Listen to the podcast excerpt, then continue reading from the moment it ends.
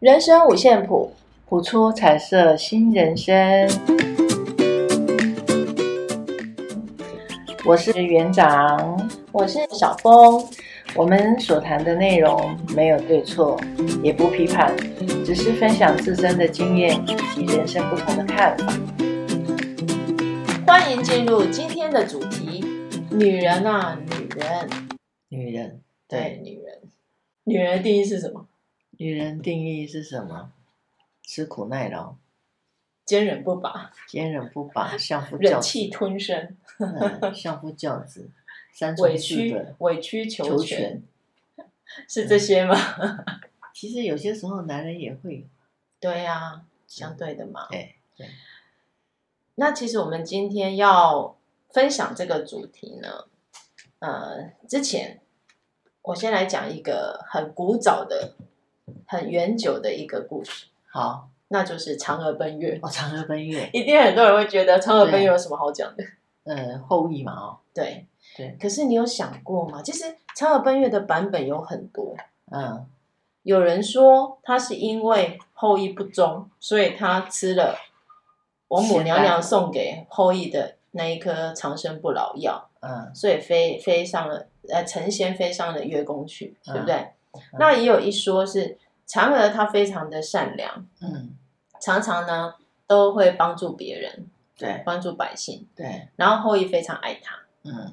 那因为王母娘娘为了要感谢后羿射九个太阳嘛，对不对？嗯、那个传说故事嘛，不是本来古早时代、上古时代有十个太阳，对，他把九个射下来，才免于让人类被融化的结果，嗯、对不对？晒死，晒死，对，嗯。然后呢，这个后羿非常爱嫦娥，嗯。那有一天呢，哎，有一个坏人，算是一个坏人，一直觊觊觎那个后羿的灵药。嗯，因为他知道王母娘娘送送他一个长生不老药，嗯，然后有一个坏人就一直觊觎那一个，嗯，然后有一天呢，那个坏人趁着后羿不在，就跑进家里要翻箱倒柜的，嗯，然后被嫦娥发现。那当那个坏人即将把那个灵药偷走之前呢，嫦娥就比他早一步，嗯，把他灵药吞下去。所以他是因为这样，为了要救。后羿不是为了救黎民百姓，因为这个人非常残暴，哦、这个坏人很残暴，哦哦哦、他怕他长生不老，他还得了？哦，对，哦，那我听错了，嗯，哦，对，所以呢，嗯、当后羿回到家，发现他老婆不见，嗯、他心爱的老婆不见，嗯，然后发现，哎，怎么月亮上面有一只兔子，然后旁边有一个女，嗯，一个女孩站在树旁边，很忧伤的看着他，哦，他才发现，哦，他的他的。现在的老婆已经飞到了月宫去哦，所以每次到了八月十五，他就会哦，就会摆上他喜欢吃的东西哦。对，这是一个版本啊，这是一个版本啊。嗯，那当然还有还有其他的一些版本，就说哎，后羿是一个很暴力的人，嗯，然后他因为得到长生不老药嘛，嗯、那那嫦娥为了不让其他百姓也遭殃，所以他自己吞了灵药。反正版本有很多，嗯嗯嗯嗯。那其实我们要思考的是，嫦娥到底奔到月宫去，她有没有后悔过？你知道月亮啊，嗯，就是我们现在看到月亮嘛，对，在古代，啊，古代其实有另外一个说法，嗯，古代有些不叫它月亮，叫什么？广寒宫，广寒呃就很冷，广大的广，嗯、对，寒冷的寒。嗯、那其实因为月亮在晚上嘛，嗯，然后它又是比较洁白的、白色的，嗯、那晚上基本上天气比较凉一点，对对，然后月亮是白白的，嗯，当然就是给人一种感觉就是清冷，嗯，所以很多的古诗词啊，例如说，嗯，嗯像思念远方的故人或者思念家乡，嗯，嗯为什么会特别勾起这些诗人的？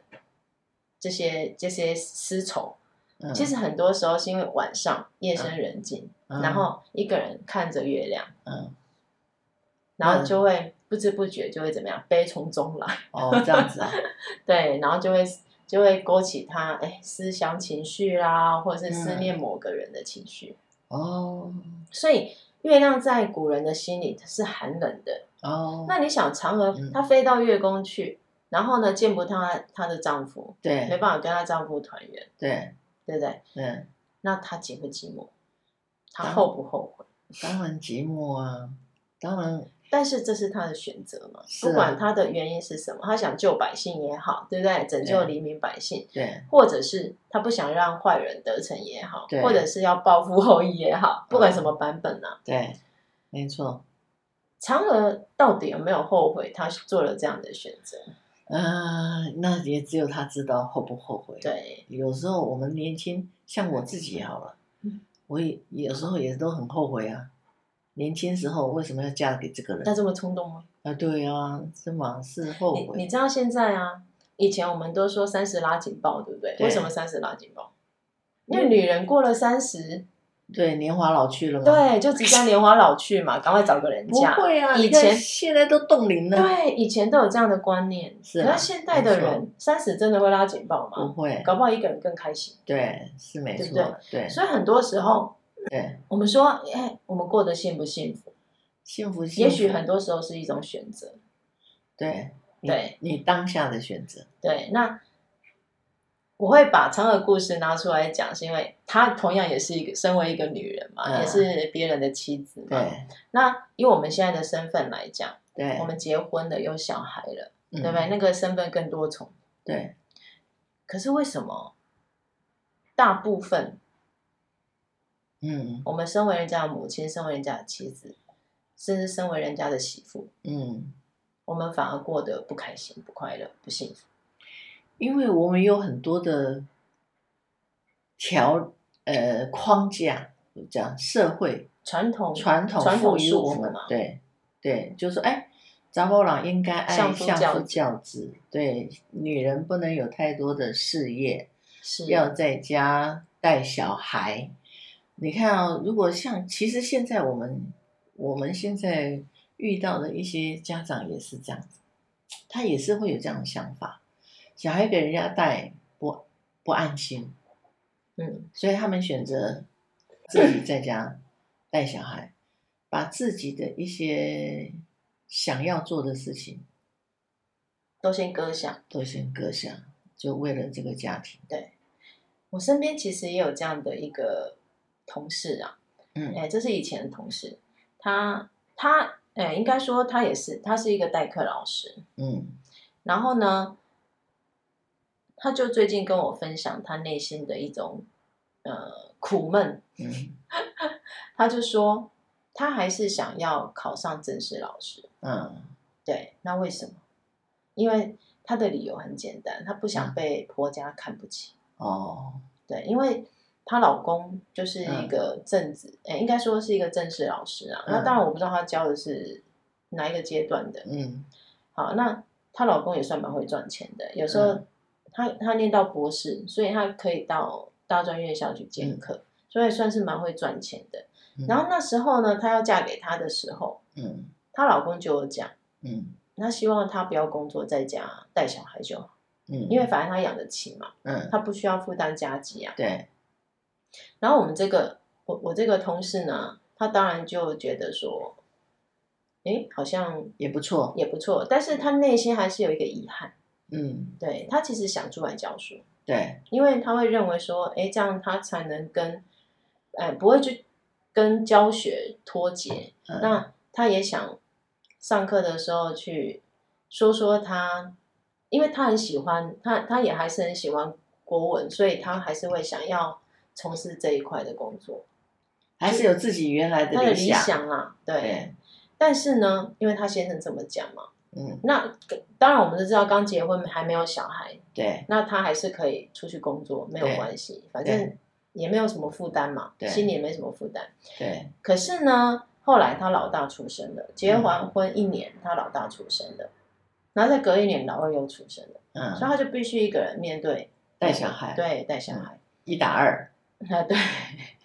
那这时候呢，他先生更有理由了，嗯，他就说，你就在家。嗯，带小孩就好，因为我也不放心把小孩托给托给别人。对，那我们常常会，我们的观念里会常常觉得，哎、嗯，那不是还有婆婆公公可以照顾吗？对，没办法，因为关系观念也不同。哦，还好是他先生也不太认同他自己妈妈的教育观念。对，所以刚开始他们是一起住一起的，可是后来慢慢的就是发现有一些观念上的隔阂啦，嗯、沟通上的困难，甚至有时候在教养方面也是会有落差。嗯，所以他们不得不就是自自己搬出来，嗯，搬出来住。嗯，哇，那这时候更没办法了，先生又不放心让小孩子去托育中心或是保姆带，嗯、对，他只好辞掉工作嘛，自己在家待啦。嗯。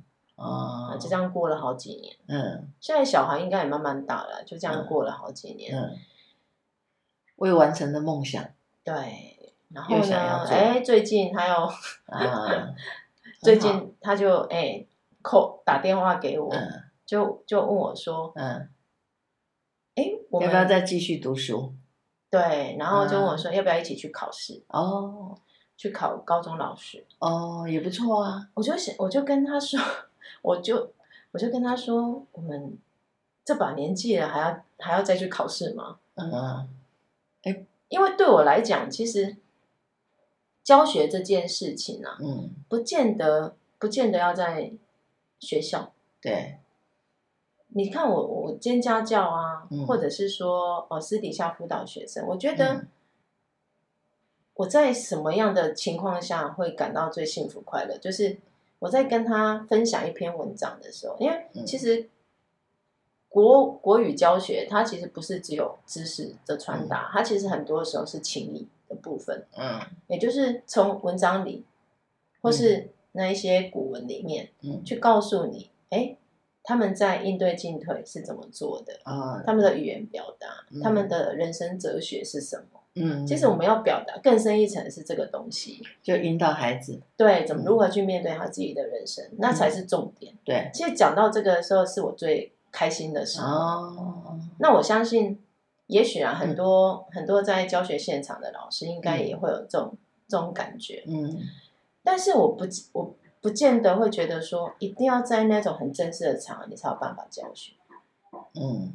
其实是每一个人，每一个人他自己想要的东西，对，那个想要的不一样。对，对，所以当当我这个同事啊，他跟我讲的时候，他内心就是充满着一种遗憾。嗯，那当然，他更深的那一种 渴望是，他不想被婆家看不起，哦、因为他的婆婆曾经，我呃，应该不是他婆婆，就是他那婆家那边的人，嗯、曾经说过什么伤害他的话。也许啦，或者是说，哎、欸，可能大家在聚会的时候啊，嗯、就说，哎，他先生是什么工作啊？你是什么工作？这样子会让他有点受伤，嗯，所以他才会一心想要，想要有一个正式的、正式老师的这样的一个职称。嗯，对，这个我觉得，我突然你你讲到这个，我突然想到我自己的一个经验，那个跟。婆媳相处真的是一个很大的一个学问，真的，真的。那那你自古以来都是啊，自古以来，尤其那种婆婆非常那种权力权力很大的，或者是观念观念不可动摇的，那个都很辛苦哎，真的很辛苦。我讲我自己的，我曾经。因为我婆婆是非常一个重男轻女的一个一个长者，对，一位长者。我在他们家就是媳妇，不能有太多的话。然后曾经曾经为了某一件事情，他当着我的面，他说要不是因为他们家没有太多的钱，不然他他老早就为了他儿子。再去娶另外一个媳妇，也要不是因为他的儿子爱他太太，不然他不会这样。他讲，你你这个婆婆讲话的那个那个叫什么语言？哎，逻辑有点怪。就算他们家再有钱啊，他也不能娶两个太太吧？可是他当下是这样讲，可是气话是吗？我我不知道他是不是气话，可是听的人真的会会呕死，一定的，真的被否定了。对，对，你看，那怎么在这样的一个家庭生活？所以其实你你你的那个朋友应该也会觉得，哦，好像矮人一截啊，这个部分。对，其实我一直知道说他内心渴求的是什么。嗯，对，只是我会觉得他希望，我希望他自己可以找回自己啦。嗯，因为有很多时候我们的选择，其实我会发现，我们好像都只是在满足他人的要，他人的需求，而不是自己。你自己到底真正想要什么，嗯、那才是重点。真的，就是我们就有很多很多的框架框住我们。哦，不管它是圆的也好，它是正方形、三角形。我们好像都在这个框框里面过生活，我们如何要打破那样的一个框架？对啊，所以常常有时候我们会从别人口中会听到说啊，你不懂啊，你不懂我的心酸，你不懂我的问题，你不懂我的人生。啊，对，的确啊，其实自己的人生怎么过是只有自己知道嘛。对，你你的历程是什么？也对，你的感受是什么？其实只有自己明白。对。但重点在于说，你的选择是什么？是啊，就像我们其实这个讲起来，就是我们从小啊，我们被教育的哦，我们要听话，对，啊哦，我们要怎样？哦哦，女人就应该要怎样？哦，结婚了就要怎样？在家要怎样？啊，跟跟婆婆住的时候又要怎样？那当我们在看到别人哎跟我们不一样的时候，哦，今世恶习。哦，对不对？可是重点是，可能不是这样啊。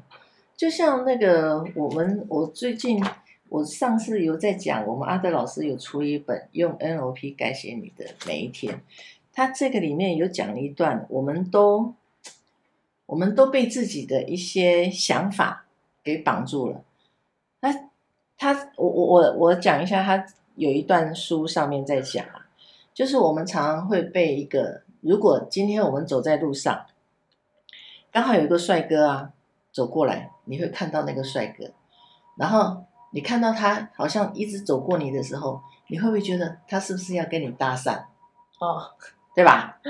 可是当他走到你面前的时候，然后他只是要问路而已，问完了他离开了，然后你可能还会觉得耳边响起他好听的声音。甚至觉得你有闻到它的味道，然后接着你就跟你的朋友分享这一段艳遇，就后来你就从你的朋友口中听到，其实他只是一个风流风流的人，然后而且他跟女人相处的时候都会有一些金钱问题。好，那再下来你看到他的时候，你还会怦然心动吗？破灭了吧，是吧？幻灭了吧？对呀、啊，哦，这个就是我们的认知啊。所以，我们从小就像阿德老师在书上写的、啊，我们的认知改变了预设的框架跟前提假设，是吧？对，当你没有听到那个、那个、那个、那个人的背后的背后的对真正的样子，是我们是不是就被他那个帅气所吸引了？这个就很像。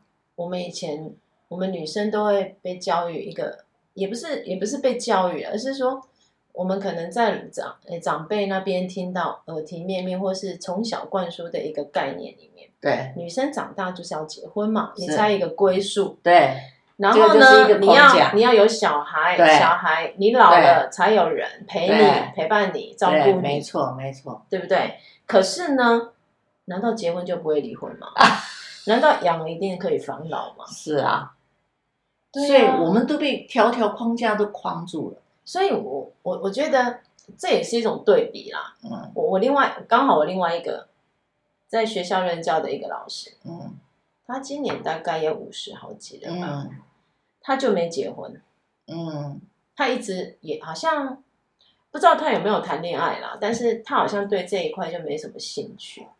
然后有一次我们在喝茶聊天啊，我就问他说：“哎，你有时候会不会觉得，因为他他还是跟父母住在一起，嗯，然后他就很喜欢玩一些花花草草，对，然后或是缝纫，哎，就是做一些，也是很喜欢勾东西啦，或是做包包啦，有的没有的这样子。然后我就问他说：“哎，你一个人，你你会不会觉得你没有结婚，没有小孩会感觉人生不完整。嗯，然后他就说不会啊，虽然说好像有时候一个人也蛮寂寞的，嗯、就是那么一点寂寞。对，可是他觉得他很喜欢现在的生活。嗯，他说虽然我失去了陪有人陪伴我这样的一个经验，嗯，嗯，可是实际上他觉得一个人更快更快乐。嗯，他没有人可以束缚他今天要去哪里。他很自由啊，没有人先，他不用跟人家报备啊。对啊，对啊，他可以很自由自在，想去哪就去哪，想做什么就做什么。就是时代不一样。然后我就问他说：“那你会担心你老的时候生活怎么办吗？”嗯，没有怎么办呢？你看现在就算结婚的，嗯，结婚的结婚的女生，嗯，结婚的女人，她老的时候，你觉得她的小孩有时间奉养她吗？也很难讲，嗯、一定还是到那个嘛，嗯，安养机构嘛，对，对不对？对照顾他的，搞不好也都是陌生人了。对，对啊，那生病了更不用讲，医院嘛，不然小孩子有办法治疗你吗？也不行啊。对，所以他的意思就是说，他不觉得现在结不结婚这件事很重要，他他觉得自己过得开心最重要，把自己照顾好，对，最重要，对对。不要再有那一些，嗯，认知把自己框起来。你要如何把你的框架拿掉，人生才会是无限美好。对啊，所以如果你都是条条框框的把自己绑住了，你你你也很难听到你的你的内在语言。有时候，其实我相信，其实很多时候。我们当我们想要这个东西的时候，然后我们又否决它的时候，我们会有另外一个东西。你为什么不要试试看？可是我们常常会因为这个不要试试看，那个声音太小声了。我们讲我们的内内延，我们人一定都会有一个潜意识会跑出来告诉你，你要不要试试看？可是你会否决它，因为你没有做过。你的认知里面，你没有做过，你被那个你的认知绑住了。我们会害怕那个未知啊，是没有错，会对那个未知感到恐惧。对，所以其实有的时候，听听，静下心来，当你要抉择什么事的时候，静下心来听一下，听一下你你你到底真正的想要什么。然后才能帮助你如何去得到你想要的，对吧？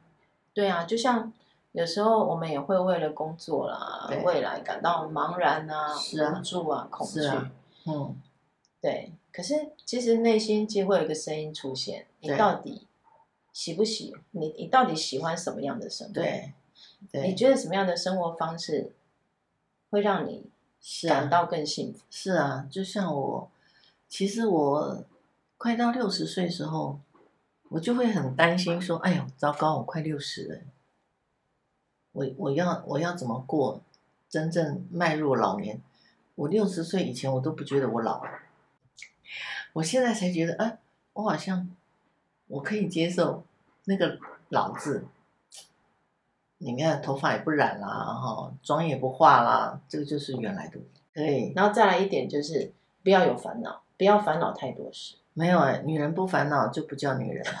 不，当然男人也烦恼了。男人烦恼的事，大部分就是比较，我听起来啦，我听起来大部分都比较多的就是家庭跟嗯养家糊口的这个部分的压力。那女人就是什么都可以烦恼，小孩睡不好，小孩吃不饱，吃不饱，小孩长不大，小孩长不高，这样，然后没有钱补习，哦，这些都是。哦，都是烦恼。然后老师跟他建议的都不是建议，他只在意他介在意的事。女人有的时候那个想法真的很奇怪，我不知道哎，我这样子这一生当女人有美好的时候，当然也有觉得很悲伤的时候，更别让的悲伤去啊。难免、啊啊、如何在这样的一个家庭关系里面可以更好？但是至少我觉得你你选择的脱离那样的不开心啊，不开心的环境，对不对？对，很多人，很多人可能一辈子，尤其是老一辈的，他会觉得说啊，就算他在这个家过得很辛苦，但是他为了小孩忍气吞声，对不对？他为了可能为很多时候啦，为了小孩，很多时候又为了民生。哎，离婚在古代，在以前就是不好的，这个叫做惯性。然后娘家又会讲话，对啊啊，不上面逮紧你离婚被冲上，就是我们讲的，就是社会赋予我们的惯性习性的那种思考模式，对吧？对啊，大众赋予的，哎，你为什么要离婚？你为什么不忍耐？啊，对。对不对？哎，忍耐一下，倒要紧啊，为了囝，为了家庭，爱忍耐，所以被打的要死也要忍耐。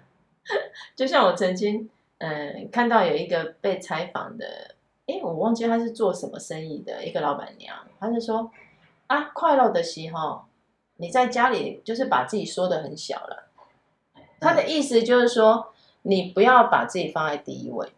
放在第二位，甚至不要放在第三位，就把自己说的很小，那你就会开心，你就不会失望。这样好像也不太对。对呀、啊，这样好像也不是一件，不是不是一个好选择。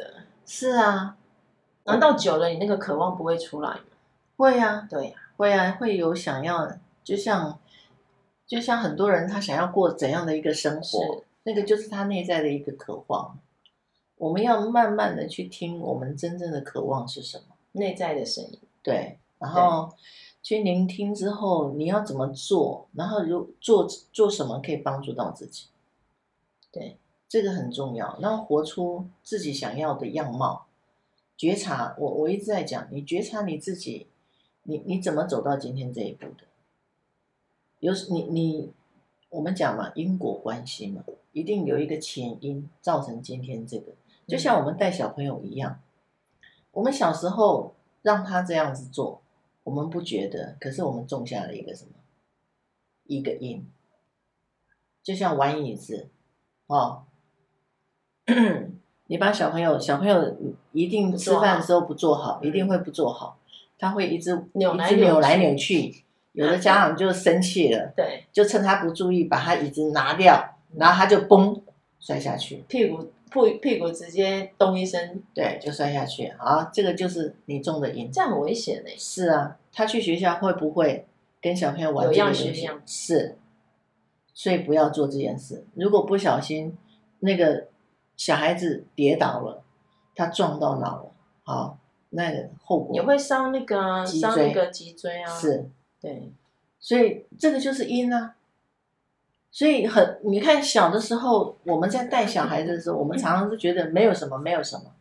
可是我无形中给小孩子很多很多的一些示范，我们自己没有觉察到而已。尤其是语言呢、啊，尤其是语言，对。对，所以在任何的步生活的那个细节里面，当然每一个细节我们要觉察，真的很难呐、啊。只是有时候静下心来。我们做了这件事之后，我们可以思考，对吧？不要让后悔一直后悔。我们如何去改正、调整、微我讲微整形，可以更好，让自己可以更好。女人最大的一个，我我我在职场上，因为我做幼教，那女人最大的敌人嘛，就是女人。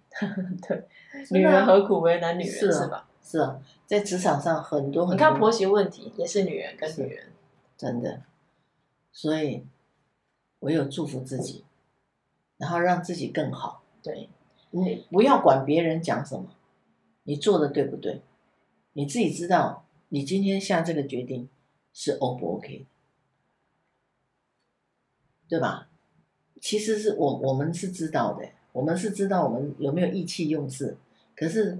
我们就是下了这个决定，嗯，那我们要如何让自己收尾，然后不要怪罪于别人，因为那个决定是我们下的。要懂得看见自己了，然后正视自己内心的真正想说的话，对，然后想要的，对，当然不是说，哦，我们要变成自私自利的人，对，这样子也不对。对，没错。很多时候我们还是要，就算结婚了，我们可能还是需要去同理自己的家人，不管是什么样的关系。嗯，对，因为每个人有每个人的立场嘛。是啊，对，但是但是能够把自己照顾好的也只有自己。对对，你要先听见自己的。声音对对，没错，你自己的声音，然后你做的选择才不会后悔。对，没错。然后你要你要你要很专注的去想，刻意的专注的去想。我我们讲啊，你要去想，你做这件事之后，你要去想象会有什么结果。我们常常做的很快的决定，就是我们没有想象后边会有什么结果。那你就刻意的专注的，稍微去想一下，如果我这样做，他可能会怎样？他可能会怎样？他可能会怎样？也可以吗？因为你彼此了解，是吧？然后你就，你就可以回到，再回到自己。我真的要这样做吗？对吗？嗯。我真的要这样做吗？就是我的觉知起来了。我真的要这样做吗？这样做真的好吗？其实只要一个转头，我讲嘛，或者是一个深呼吸，或者是一个姿势。我们上礼拜讲，对对对，一个姿势，情绪，对，你先让你的情绪荡起来，然后带着觉知，带着觉察，带着专注。去思考这件事情，你那个冲动就过，你那个情绪就过，你那个框架可能也被打破了。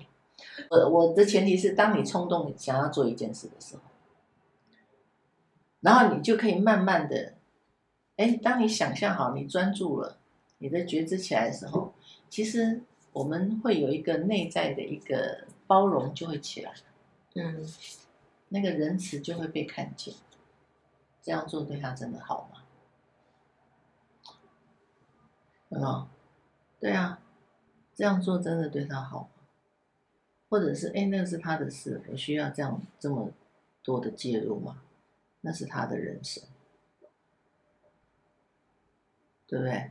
然后我们我们如果站在一个我讲好朋友的立场，你就你想清楚哦，这样这样就好了，这样最好的建议。嗯，是不是？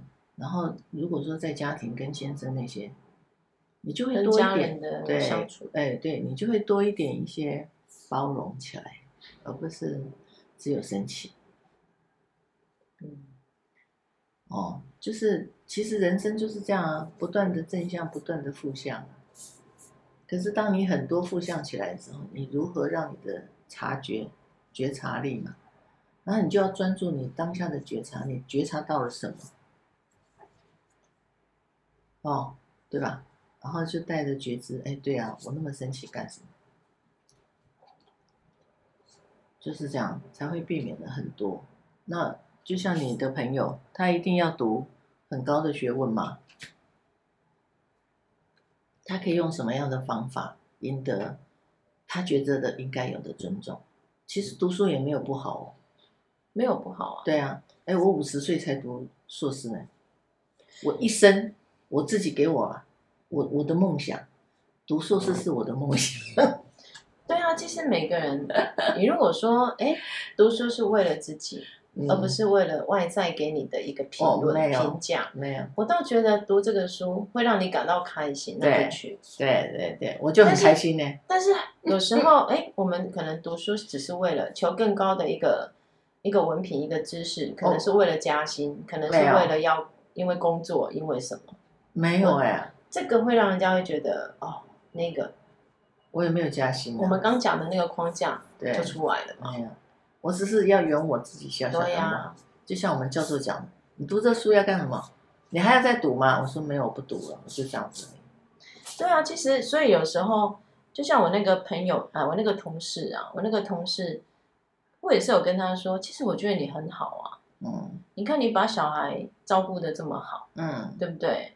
然后他们有他们长大了，有自己的发展，是啊，我觉得那也是一种成就啊。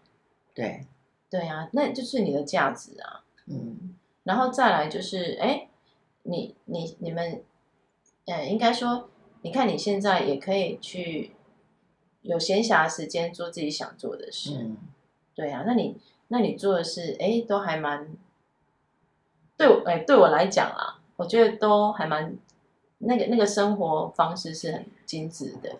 你不是他，你不懂他。我不懂他，对，任何不能这样子去做评断，都很好。他经过深思熟虑的选择都很好，就去做。对，我会讲很好去做，你想做就去做，对不对？做了才知道，所以讲那么多都没有用。而且我觉得要懂得赞美自己，嗯，不要一直觉得自己好像就是别人口中的那种不好的、负面的。嗯，对，这一点我从来。我会觉得我不好，就像我婆婆讲我是那个狐狸精，我也从来觉得，哎，她开心就好。狐狸精是多大的赞美啊！她开心就好，我没关系。现在现在的女人可以当狐狸精，那也是蛮了不起的。哎，你当下是不会很无言的，好不好？是没错了，对不对？当着小孩的面，当着先生的面，当着小姑的面讲你。你要不是这个狐狸精啊，我真的很无言呢。我心想，好了，只要你开心就好。所以我从来不会因为外在的一些语言影响到我的太多的情绪。当然当下会不开心呐，我当下真的一定会啦。觉得听到这么真的怎么会这样讲？哦，真的。对呀，是啊。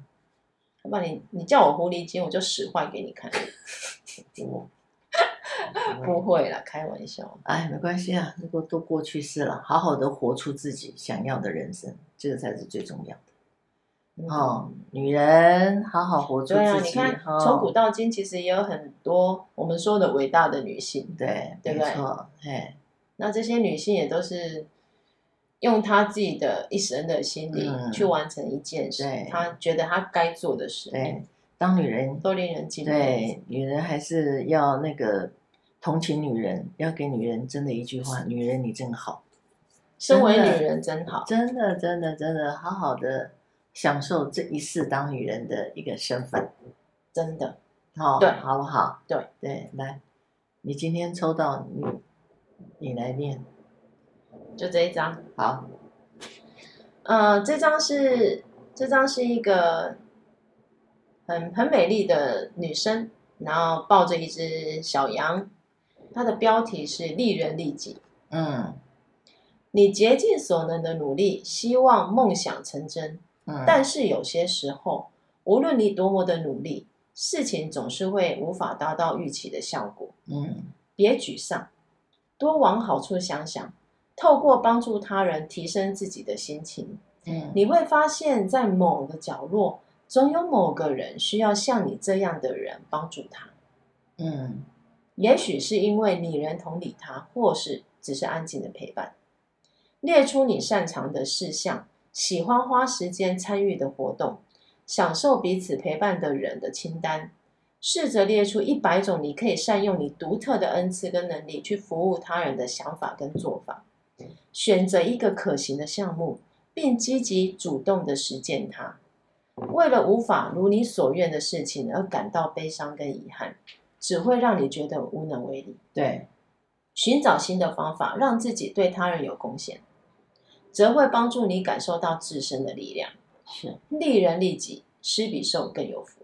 是，没错。对，找到一个你觉得你想做的事情。对，其实我们每个人都都很有 power 啦，只是说你是不是忘记自己的那个力量在哪里？没错，很好。对对，重新把它找出来。是啊。